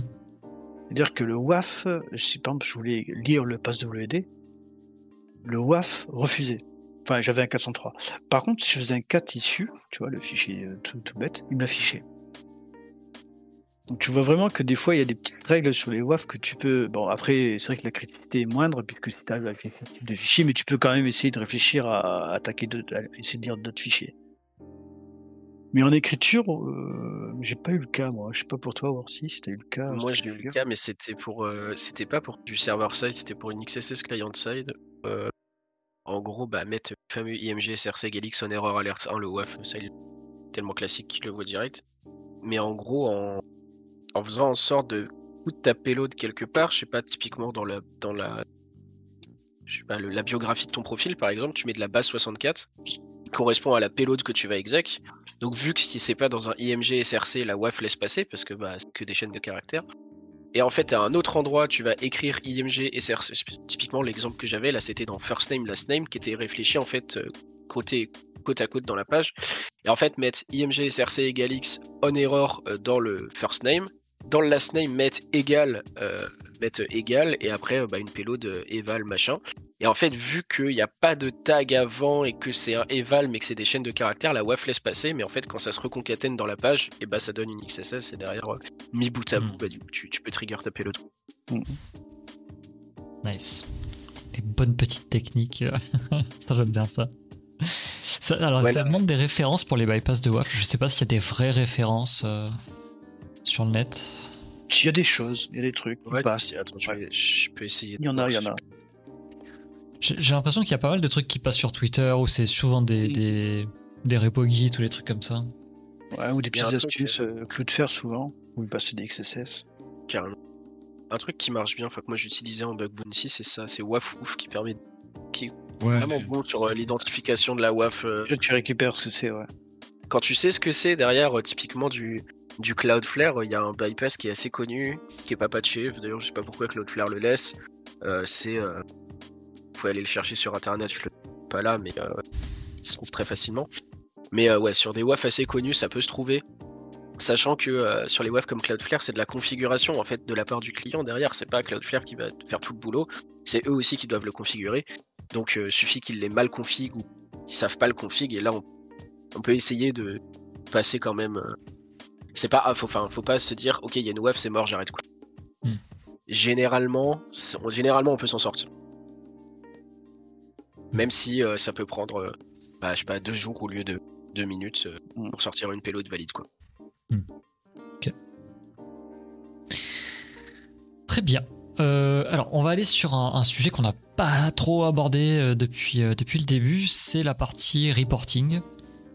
Alors, on a déjà fait un très long épisode avec, avec Charlie, avec Shutdown sur le, pentest. On avait parlé du rapport de pentest à, à cette époque-là. Là, on est dans du bug bounty, donc le rapport, je, pense, doit être très différent quand même de, ce qu'on a eu l'habitude de voir. Euh, déjà, comment ça se présente euh, concrètement un rapport de bug bounty? Qu'est-ce qu'on met dedans? Et surtout, comment est-ce que vous faites pour estimer la gravité de la vulnérabilité que vous venez de trouver? Alors, euh, comme tu dis, c'est beaucoup plus simple à rédiger un rapport de bug bounty qu'un rapport de pentest, parce que sur un rapport de pentest, tu as plusieurs vulnérabilités, plusieurs assets, plusieurs targets, plusieurs, euh, éléments. Tandis que sur un rapport de bug bounty, tu vas expliquer la vulnérabilité que tu as trouvée. Donc déjà, c'est beaucoup plus simple parce que tu en expliques qu'une. Après, ça dépend. Euh, en général, bah, tu expliques ce que c'est, le type de vulnérabilité. Ensuite, tu, tu fais une sorte d'étape pour reproduire la vulnérabilité, étape par étape. Ensuite, tu proposes une rémédiation, une façon. Enfin, excuse-moi, d'abord, tu. Moi, je dis l'impact de la vulnérabilité. Ensuite, tu proposes type de rémédiation. Et pour euh, estimer le niveau de criticité de la, de la vulnérabilité, nous, on utilise, enfin, on a à disposition un, un score CVSSS. Donc, selon euh, si c'est du local, euh, si, s'il te faut un compte utilisateur, etc., forcément, le niveau va monter. Et passer un certain niveau, tu vas passer entre high, medium, crit et autres. Et, on en arrive souvent là, c'est parce que le client final va rediscuter le scoring que toi tu as, tu as analysé. Voilà comment on fait, pour ma part. Je pense que c'est la même pour toi, Worty. Ouais, ouais, ouais, c'est ça, c'est la même. Après, il y a, il y a aussi l'habitude.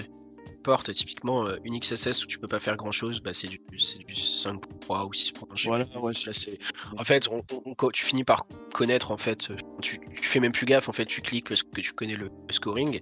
Après, euh, là où Ike a raison, c'est euh, là où les, les vunes qui sont assez. Il y y a des vunes qui s'appliquent très bien au CVSS. Les IDOR ou les choses comme ça, où bah, est-ce que c'est de la donnée client? Oui, allez, hop, confidentialité, Voilà, ouais. machin, etc. Et t'as d'autres vulnes, typiquement un bypass de paiement. Bah, en fait, l'impact, il est, euh, il est métier. L'impact, il est pas au fait. niveau du, du serveur, euh, du serveur en fait. Enfin, si on, si on prend la, la définition de, de ça, c'est pas vraiment applicable puisque bah, l'availability, t'en as pas forcément parce que bah, le site est toujours up et y a pas de souci. L'intégrité peut-être parce que bah euh, Mhm. tu, tu t'es- y a- y a- voilà, tu as modifié un truc Et et la confidentialité, il y en a pas.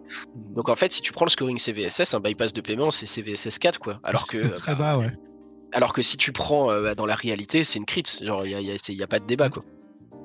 Donc ça peut ne pas être adapté. Donc en fait, dans ces cas-là, on sait qu'il faut mettre tout, euh, tout en high parce que de toute façon, le client, lui, de son côté, il, Il il le se rend fera. compte que bah voilà, il le fera aussi. Et euh, voilà, c'est des choses qu'il faut qu'il faut connaître. Et après, là, là où c'est assez facile de, c'est assez facile d'estimer. En fait, c'est généralement si tu touches de la donnée client, t'es en high ou en crit. C'est Mm. généralement ça en est là. Bon après, si tu as une IDOR pour modifier euh, le, le nom du chien de la personne, bon, bah là peut-être que tu seras en médium, d'accord. Mais euh, Hmm. et voilà. J'ai un- un- une question qui me vient en, en plus. Je, je vais la caler maintenant parce que je pense que c'est important. Euh, vous, Ouais. vous faites toutes vos activités des fois sur des, des durées qui sont euh, très longues. Si c'est plusieurs mois, c'est c'est super long. Là, on parle de reporting, donc c'est dans le cas où on, où on trouve quelque chose. Euh, on a parlé de légal tout à l'heure. Des fois il peut y avoir des soucis. Est-ce que vous avez un, besoin, comme on a en pentest, de tracer absolument tout ce que vous faites? Est-ce que sur votre burp, il y a forcément un logger plus plus qui tourne? Est-ce que vous avez quelque chose qui audite votre machine et qui log tout ce que vous faites euh, en continu? Est-ce que vous avez ce besoin de, prouver ce que vous avez fait sur la target ou c'est le client qui doit se débrouiller d'avoir tout ce qu'il faut au niveau log pour savoir ce qui s'est passé sur, euh, sur son infra? Si ton rapport est clair et net, euh, normalement il n'y aura même pas besoin ça dépend du type de vulnérabilité. Si, si, si tu, as fait quelque chose qui ça fait un énorme crash, là oui, peut-être que tu auras besoin. C'est ouais, c'est dans ce cas-là où ça peut être important. Parce qu'en pentest, c'est pareil, tu as rarement besoin de mettre absolument toutes les traces. Par contre, si ça se passe mal, tu as besoin de montrer tes logs et de dire bah non, c'est pas moi qui ai fait un, drop de table, tu vois, des trucs comme ça. Bah alors, ce qui est pas mal aussi, c'est pour ça que dans les programmes, ils te le demandent, ils te, demandent de mettre un user Ouais, user agent. Après, tu as ton IP. Euh, des, parfois, il y a une connexion VPN sur, euh, sur la, à la target, des choses comme ça. Donc, oui, tu es, quand même. Euh, je pense que dans les logs, ils peuvent. Après, il y a l'eurodatage aussi. Ils peuvent savoir, voilà, tu as fait ça tel jour, telle heure. ils sont quand même au courant. Ouais. Le, user agent, ça paraît rien. Enfin, moi, personnellement, au début, j'étais en mode, oh, c'est bon, c'est chiant le mettre. Et en fait, c'est important parce qu'au final, le, pour le programme, déjà, ça permet de différencier, on en parlait tout à l'heure, les requêtes légitimes des requêtes illégitimes. Et ça permet aussi de retracer euh, ce que tu as fait euh, pour, euh, bah, voilà, s'il si, y a un problème, problème que ce soit. Quoi. Après, comme a dit, comme a dit Kier, si ton rapport il est bien fait, normalement, il n'y a pas de. Il a pas de problème à avoir et c'est normalement c'est c'est justement ton rôle quand tu écris le rapport de faire en sorte que le client se pose pas d'autres questions derrière. Tu dois euh, faire en sorte que le premier truc que tu envoies, il comprenne, qu'il arrive à reproduire, et, voilà. C'est ça. Alors, je vais juste, euh, parce qu'il y a une question qui tourne un peu dans le chat depuis tout à l'heure et ça se répond un peu. Est-ce que vous alors est-ce que vous gardez parfois certaines vulnes découvertes parce que vous savez que cela pourrait être utile cumulé à une autre vulne? Ou est-ce que vous devez remonter la première vulne et ne pas attendre? En fait, on vous demande si c'est légal de d'escalate une une première vulne ou est-ce que vous devez déclarer tout ce qui traîne et euh, tous les euh, low hanging fruit euh, être déclarés quoi. Il n'y a aucune obligation si tu trouves une vulne. Tu travailles sur une plateforme de bug bounty, tu trouves une vue et t'as pas envie de la remonter, euh, soit tu prends un risque parce que quelqu'un va le faire. Donc tu, tu rates. Le risque, c'est de rater le, reward, hein, c'est ça que je veux dire. Ou soit tu te dis, ouais, peut-être que celle-là, je vais la garder parce qu'elle a l'air un peu exotique et peut-être que si je l'accumule à une autre, euh, l'impact sera beaucoup plus grand. Oui, tu peux le faire. ça, c'est déjà arrivé. Ouais, pour moi aussi, ouais, t'as, aucune déjà Arrivé, ouais. T'as aucune obligation de remonter la vulne et comme l'a dit Pierre, c'est euh, premier venu, premier servi. Donc euh, bah, si tu décides de la garder et quelqu'un la reporte avant toi, bah ce sera voilà, c'est toi qui as décidé et du coup c'est tant pis quoi, c'est le jeu. Tant pis pour toi. Parce que ouais, il y a des vulnes qui paraissent insignifiantes même si elles se reportent. Euh, par exemple, je sais pas, un Django en debug. Un Django en debug, bah si l'appli est bien faite, en soi ça apporte pas pas gros problème de sécu. Mais si tu as un file read sur l'appli, tu peux aller récupérer euh, les, différentes informations pour accéder à la console derrière et là claquer une RCE. Ce qui, du coup, euh, là, c'était intéressant de la garder. Ah ouais, bel exemple. Mais t'as pas d'obligation de. Après, c'est à toi de voir. Si tu dis je garde ça parce que je suis sûr que personne ne va le trouver, c'est un risque à prendre. Ouais, voilà. Juste le risque, voilà, on te passe, on te passe devant. Ok. Du coup, je reviens sur le, rapport. Désolé. Euh, est-ce que ça vous est déjà arrivé en fait de pouvoir entre guillemets sauver les meubles avec un bon rapport? Dans le sens où peut-être que la première vue n'a pas spécialement été acceptée ou ça a été un petit peu contesté sur la sévérité, genre de choses. Et est-ce qu'un bon rapport, ça peut sauver les meubles? Et si vous avez des exemples, je suis preneur. Alors, euh, j'ai un bel exemple, moi. Euh, c'était une RCE by Design. Donc, c'était pour eux une fonctionnalité. Donc j'ai tapé dans le rapport, j'ai mis dans le rapport, etc. Mais j'ai été beaucoup plus loin. Donc les mecs m'ont répondu OK, c'est par design. Et le rapport m'a sauvé parce que je leur ai dit et si je route la machine? Et là, ils m'ont dit bah, si tu routes la machine, c'est on accepte. C'est que ça rentre dans tes clous? Je pense que oui, puisque j'ai envoyé le rapport pour la RCE by design, on va dire. Et derrière, euh, j'aurais proposé de router la machine, ils ont accepté, je l'ai fait et ça a marché clairement, un bon rapport peut, peut te Ouais. sauver, euh, peut te sauver clairement C'est clair. par rapport, par rapport au client et au- au-delà de te sauver peut euh, aussi servir de justification pour le reward. Si le client tente de baisser le CVSS, lui dire bah non, dans le rapport initial, je t'ai balancé ça, ça, ça, ça, ça, là, tu peux pas te permettre de dire que la confidentialité elle est à, elle est à non. Ça peut te sauver. Euh, presque moi, je réfléchis depuis tout à l'heure, mais je- si t'as sur les XSS typiquement, euh, typiquement sur les XSS, si euh, tu dis, euh, tu reportes à XSS et tu dis ouais bah voilà, je peux faire un account takeover, mais que tu mets pas le POC, bah euh, le client il, reçoit le rapport, il peut te dire, euh, soit il va te dire bah ok vas-y fais-moi un POC et dans ces cas-là je, je te l'accepterai, Soit il peut dire- soit, soit il te dit ok t'as pas POC, bah la vue tu l'as pas POC donc c'est pas applicable, bam il corrige et là t'es Et voilà, t'es fait quoi. une gratuite. Après, moi, généralement, ce que je fais pour les XSS, ou tu... ce que je faisais quand, quand j'avais une XSS, c'est que je la reportais en crits direct s'il y avait euh, des comptes sur la plateforme. Et après l'avoir report, je bossais directement sur le count takeover pour prendre le lead sur la vuln pour éviter que Ouais. quelqu'un la reporte. Et après, dans les commentaires, tu rajoutes, euh, by the way, euh, voilà le, Voilà. voilà le pop, le, count takeover. Ce qu'on fait tous, ouais. Ça, j'avoue qu'on le fait, ouais. Petite ça, astuce très sympa. Ouais, tu, tu, tu bloques la vue, t'es le premier à la. Voilà, et après, t'arrives à escalader, c'est c'est bien. C'est bien, c'est bien. Elle a mis les pieds sur le strapontin, c'est parti. Voilà, laissez-moi. Et des fois, ils te disent Ok, t'es ok, t'es le premier. Allez, montre-nous si tu peux aller plus loin. Et, et des fois, ils jouent le jeu, quoi. C'est cool. Ok. euh, J'ai une question là-dessus parce que ça, disait oui, ok, on peut garder certaines vulnes euh, pour escalader la criticité avec combiner avec d'autres vulnes. Ok. Est-ce qu'il n'y a pas moyen non plus de, pour certains margoulins, de, de farmer un peu les, les bounties Euh, Par exemple, un scénario où on arrive sur une appli, on trouve une vulnérabilité avec une root cause. Sauf que le gars va pas re- report la root cause, il va juste report un des effets, mais qui lui permet d'exploiter autre chose et farmer comme ça toutes les, répercussions qu'il peut avoir sur l'application jusqu'au moment où il a terminé report tout ce qu'il pouvait report et il va attaquer bah, finalement la route cause qui est, euh, qui est située un peu plus loin. Est-ce que ça arrive ce, ce, ce genre de cas où il n'y a pas d'intérêt et puis de toute façon, je sais pas, avec les peut-être qu'avec les durées de paiement, les durées de reporting ou quoi, le- l'entreprise en face va bien se rendre compte qu'il y a une seule route cause en fait et du coup il n'y a qu'une seule vulne et qu'un euh, qu'une reward à, à donner. Ça me fait penser à, une- à quelque chose, ça. Je sais pas pour toi, Warty, mais moi, ça me fait, penser à- ça me fait penser à quelqu'un aussi. le pauvre Qui a l'habitude de Ouais, ouais, c'est- Qui a l'habitude de faire ça, ouais. Oui, je, je le connais pas, hein, je, je- juste, je sais pas. on Il n'est pas dans le chat, je crois, mais Ouais, il est- il est pas dans le chat. la vidéo, il se reconnaîtra. Ouais, il va te reconnaître. 50, euh, ça- allez, un petit indice, 50 euros. D'accord. Voilà, laisse que l'éjection. Toujours la même personne dont on parle de cette chance, Sur lui, hein, quand même. Ah ouais. Il, il a pas de chance. Et, franchement, il a pas de chance. Et il a Ah les ouais, oreilles qui sifflent ce soir. Ouais, il a pas de chance. Ouais, non, mais quand t'as, en fait, t'as une technique là-dessus, euh, quand t'as, une- je sais pas, t'as une, on va dire, t'as euh, XSS, on va dire, et, euh, et tu, tu la reportes, derrière, euh, derrière, voilà, le client va dire, euh, bah, est-ce que c'est fixe? Et euh, au lieu de chercher un bypass à bypass le fixe, tu vas, tu vas retaper ta payload que t'as envoyée au client, tu vas dire, bah ouais, elle marche pas. Donc le client va resolved, et après tu balances une autre payload, et du coup là ça refait une XSS, et en fait, de faire comme ça en attendant que le client mette en resolved, bah en fait ça t'autorise à le faire parce que quand il y a eu en resolve, ça veut dire c'est bon, j'ai patch la vuln, donc euh, y a- elle est plus là. En fait, du coup derrière tu peux faire ça. Alors que si tu balances tout d'un coup, bon dans le cadre d'une XSS, c'est un peu c'est un peu no sense de mettre euh, de report une XSS pour une balise image, une XSS pour une balise fond, mais c'est juste pour l'exemple.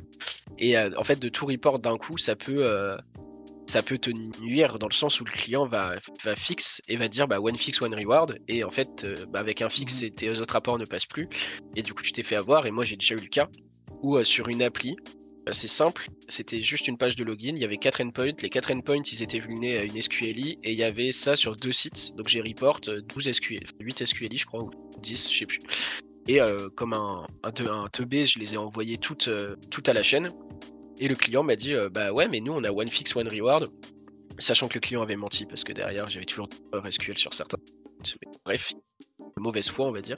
Mais voilà je me suis fait avoir parce que j'ai tout report et là du coup le client m'a dit bah c'est une route cause accepte pas ils m'ont qu'une fois et je me suis auto du Après, c'est, pour moi, c'est un peu normal. Si tu trouves, par exemple, sur un paramètre, mais dans une page différente, la même vulnérabilité, euh, pour moi, il n'y en a qu'une. mais tu la rejoues plusieurs fois sur tout le truc. C'est la route code, c'est la même. Ouais, non, Donc, je ça que maintenant dans les programmes, dans les programmes, tu vois souvent maintenant one fix, one reward. Maintenant, ça se fait de plus en plus sur les programmes, les one fix, one reward. On l'a fait. hein, je pense que la plupart des hunters sont amusés à le faire.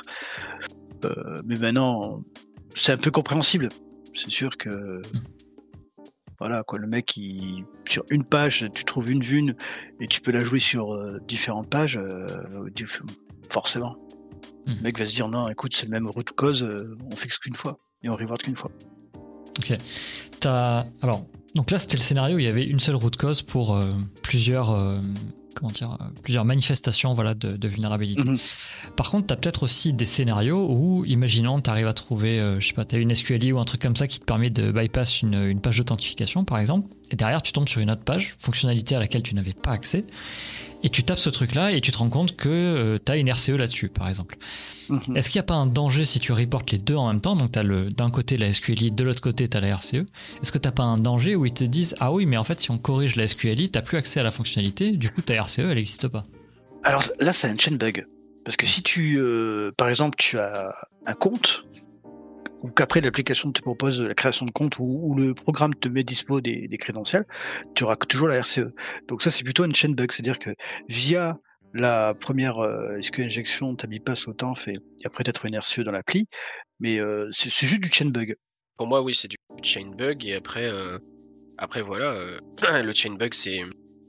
Tu fais deux rapports différents. Mais... Ouais, c'est ça, voilà, tu fais deux rapports différents. Et sur ton deuxième rapport, tu dis ce bug est en relation avec le. Après, des fois, ce que tu peux faire, tu le mets dans le même rapport, et les mecs, quand ils sont sympas, ils te, ils te donnent un petit bonus. Hmm. C'est ça. Et du coup, est-ce que tu t'as des- t'as pas intérêt à retarder le moment où tu fais ton reporting pour trouver plus de vues sur le truc que t'es le seul à taper a priori, tu vois? Enfin, oui. Ouais, ouais. oui. Clairement, ouais. Bah oui, le but du jeu, enfin, le bug bounty. euh, Après, il faut revoir les conditions du programme parce que des fois, tu as des problèmes. Te disent- attention, euh, ça, c'est pas autorisé. Euh, le prive escalation et, compagnie, vous avez pas le droit de le faire. Euh, par contre, tu as des progs où ils te disent carrément, ça, ça, ça, tu peux le faire. Donc, si dans le programme, il te dit, tu peux élever tes privilèges de façon euh, horizontale, verticale, comme tu veux. Qu'est-ce qui t'en empêche après de, oui, avoir accès à la machine, derrière, euh, enfin, pardon, excuse-moi, avoir accès à l'appli, et derrière, euh, regarder un peu les fonctionnalités qu'elle a et, euh, et les contourner ou en abuser, ouais, non. C'est même une chose à faire. Après, t'as des. Moi, j'avais le cas euh, là où j'ai report c'est SQLI. Euh, j'ai dit au client, euh, ok, bah, je bypass ton autante, euh, je, peux, je peux avoir le reste de l'appli. Et le mec m'a dit, bah non, t'as pas lu, t'as mal lu les conditions du programme. Dans les conditions du programme, il y avait marqué, étant donné qu'on est dans la première phase du scope, du programme, on, on ne cherche que les bugs liés à l'authentification. Si vous arrivez à bypass l'autante, vous êtes interdit de continuer sur le reste de. C'est important de lire quand même les règles du programme. Très important. Tout ça, c'est dans le meilleur des mondes, en fait. Mais euh, comment ça se passe quand euh, le rapport il est rejeté alors que vous avez clairement euh, établi une vulnérabilité, que vous avez clairement un POC qui fonctionne, que en face c'est de mauvaise foi, euh, qu'on vous abaisse la sévérité à un truc complètement débile. Enfin, est-ce que, est que vous avez un recours possible avec la plateforme? Est-ce que comment ça fonctionne en fait? Est-ce que vous, même vous avez un retour par rapport au triageur? Est-ce que vous pouvez demander à être réévalué? Ce genre de choses. Comment ça se passe ça Alors moi, ça m'est arrivé une fois où oui, euh, j'avais un gros gros bounty euh, et j'étais très déçu. Donc les mecs, ils ont baissé tout le score et compagnie euh, et ils te donnent un petit bounty. Tu t'attendais à un gros chiffre et tu, tu reçois ça, tu fais ah bon. Bah c'est vexant parce que tu te dis euh, ok le programme te motive, euh, donc il te dit voilà écoutez si vous avez à faire ça vous avez ça et une fois que tu le fais il te baisse euh, il te baisse le score. Alors un, tu peux tenter de discuter avec le programme gentiment. hein. Moi, je, moi, je conseille toujours d'être euh, courtois et compagnie. Ça sert à rien de s'énerver, etc. Chouette, ça, ça mènera à rien. Mais, avoir, mais avec des arguments, tu expliques bien ce que tu as fait et tout. Euh, dans la plupart des cas, ça passe. C'est-à-dire que le, le mec en face, il va réfléchir parce que tu lui dis, écoutez, voilà, euh, moi je travaille sur votre programme, j'essaie de- d'envoyer des, des rapports de qualité et tout. Euh, par exemple, je vous ai envoyé tel, tel programme, vous me rémunérez tant, alors que celui était beaucoup mo- moins critique que celui d'aujourd'hui. Donc là, on voit vraiment qu'il y a un problème, etc. Moi, pour mon cas, ça s'est bien passé. Donc, euh, ils ont discuté entre eux, ils ont tout revu, tout réévalué, c'est bien passé. Mais pour des personnes, ça se passe mal. Et là, il y a l'équipe de, on va dire, de support euh, plateformes c'était YesUyak ou autres, qui, qui, sont là normalement pour épauler un peu les hunters. Mais j'ai pas eu affaire à, eux, donc je pourrais pas te dire le retour, mais je pense que normalement ils sont là pour ça. Ils vont quand même aider, euh, défendre un peu la cause des, des hunters, parce que c'est quand même eux qui sont là pour, euh, pour le client, hein, pour trouver des vulnérabilités sur leurs produits, pour les aider à rendre le produit vraiment plus sécur. Donc euh, ils sont là pour, pour nous aider. Mais j'ai pas eu ce cas de figure. Moi, j'ai réussi à le faire via le rapport. On a bien discuté et tout. J'ai bien expliqué avec des bons arguments. Enfin, je pense que été convaincant. Donc, j'ai eu de la chance. Mais je sais pas si toi, Worthy, tu as eu ce cas de figure ou tu as dû euh, avoir le support de, la plateforme euh, Alors, moi, je l'ai pas eu sur YesWiyak. Je l'ai eu sur Accueil. Mais euh, sur YesWiyak, j'ai jamais eu affaire euh, au support. On a réussi à régler ça avec le client euh, avant d'en arriver là. Mais Ouais, je sais que s'il y, en a qui ont eu affaire au support et que euh, si le client il est vraiment ouais. fait l'autruche, quoi, bah, il y a ce qui peuvent pas faire grand chose d'autre. Après, ça dépend vraiment du type de vue qu'on va dire. Pour rebondir à ce, genre de problème-là, il y a des vues où tu peux pas dire non. Tu, désolé, tu peux pas dire non.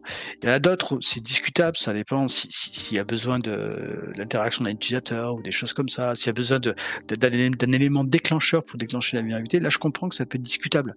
Mais il y en a où tu, te demandes même pourquoi. Moi, c'était mon cas. Je lui dis pourquoi il me, sort ça? Mais euh, j'ai pas eu le cas. Là, d'utiliser le support, mais des fois, tu... un bon petit argument et ça passe. Hmm. De, manière globale, vous avez... comment est le sentiment euh, côté Hunter? Alors là, ça va être très subjectif, hein, bien sûr, mais est-ce que vous avez l'impression d'être euh, du côté de la plateforme, avec la plateforme, avec le client en face? Est-ce que vous avez plus l'impression que chacun est dans son coin ou que, ou que la plateforme est avec le client et que vous êtes un peu seul dans votre coin? Niveau sentiment, c'est comment? Alors moi perso, euh, je pense que ce qui est bien avec, euh, bon, là je parle de YesUyak, parce que je, je pose beaucoup, euh, je beaucoup sur la plateforme, c'est que c'est les deux parties, c'est-à-dire qu'ils sont là pour aider le, soutenir les hunters quand il y a un problème, et par contre ils sont là aussi pour pour soulager leurs clients en disant écoutez voilà ok on comprend votre point de vue, mais vous avez vu ce qu'a fait le hunter etc. Je pense qu'ils sont là pour faire l'équilibre entre entre les deux, mais moi je me sens pas délaissé ou autre par par la plateforme en disant non c'est le client qui a le dernier mot point final. oui et non parce que je suis d'accord qu'il y a d'autres hunters, mais euh, s'ils commencent à faire ça, ça peut, comme disait là euh, justement euh, François Lab, je rebondis là-dessus. Est-ce que ça se dénonce publiquement à un mauvais payeur? Moi, je le ferai pas parce qu'il y a des conditions. Hein, qu'on a qu'on a accepté, on n'a pas euh, divulgué le nom du programme, etc. Donc ça, on peut pas le faire. Hein, dénoncer publiquement vos payeurs, on peut pas le faire. Mais euh, on en parle entre nous, sans citer de nom. On dit voilà, euh, j'ai rencontré tel problème un jour sur tel programme sans le citer. Et si un mec il a le même problème que nous, on dit ah bah tiens, t'as le même problème, t'as pas eu pas eu pas eu de problème toi, etc. Mais non, moi je sens vraiment que les plateformes bah, c'est leur intérêt hein, que les deux parties soient, soient assez satisfaites. Mais après, comme je dis toujours, si t'as vraiment. Ça dépend de type de vulnérabilité, mais il y a des trucs que tu peux pas nier, quoi. Moi, ça m'était arrivé sur un, programme de report une. Ils avaient mis dans leur programme de report une clé API hardcodée. Les mecs, ils font un git push, un git euh, commit. Du coup, bah, c'est plus dans le, la branche master. Du coup, ils me mettent en informative, ils me disent, bah non, il n'y a pas de clé. Bah, j'étais en mode, les gars, enfin, il faut réfléchir 4 secondes, quoi. C'est versionning. Donc, la clé, elle était là. Euh, euh, et, là, il y a. J'ai même j'ai pas eu besoin d'aller au support parce que bah, j'ai juste envoyé les preuves et j'ai dit bah voilà si là vous acceptez pas c'est direct un call au support et là j'aurais gain de cause quoi. C'est pas c'est indiscutable et comme l'a dit Icar. Des fois c'est juste il euh, n'y a pas de discussion à avoir. Voilà exactement. Mais ouais moi j'ai un peu la un peu la même euh, la même la même perception. De toute façon Yeskuyak sont obligés enfin Yeskuyak ou comme n'importe quelle autre plateforme sont obligés de à la fois satisfaire le côté client et le côté hunter, parce que euh, s'il n'y a pas ça, s'ils n'arrivent pas à trouver un équilibre, en tout cas euh, sur, ça, bah, derrière l'écosystème se, se casse la gueule. Quoi.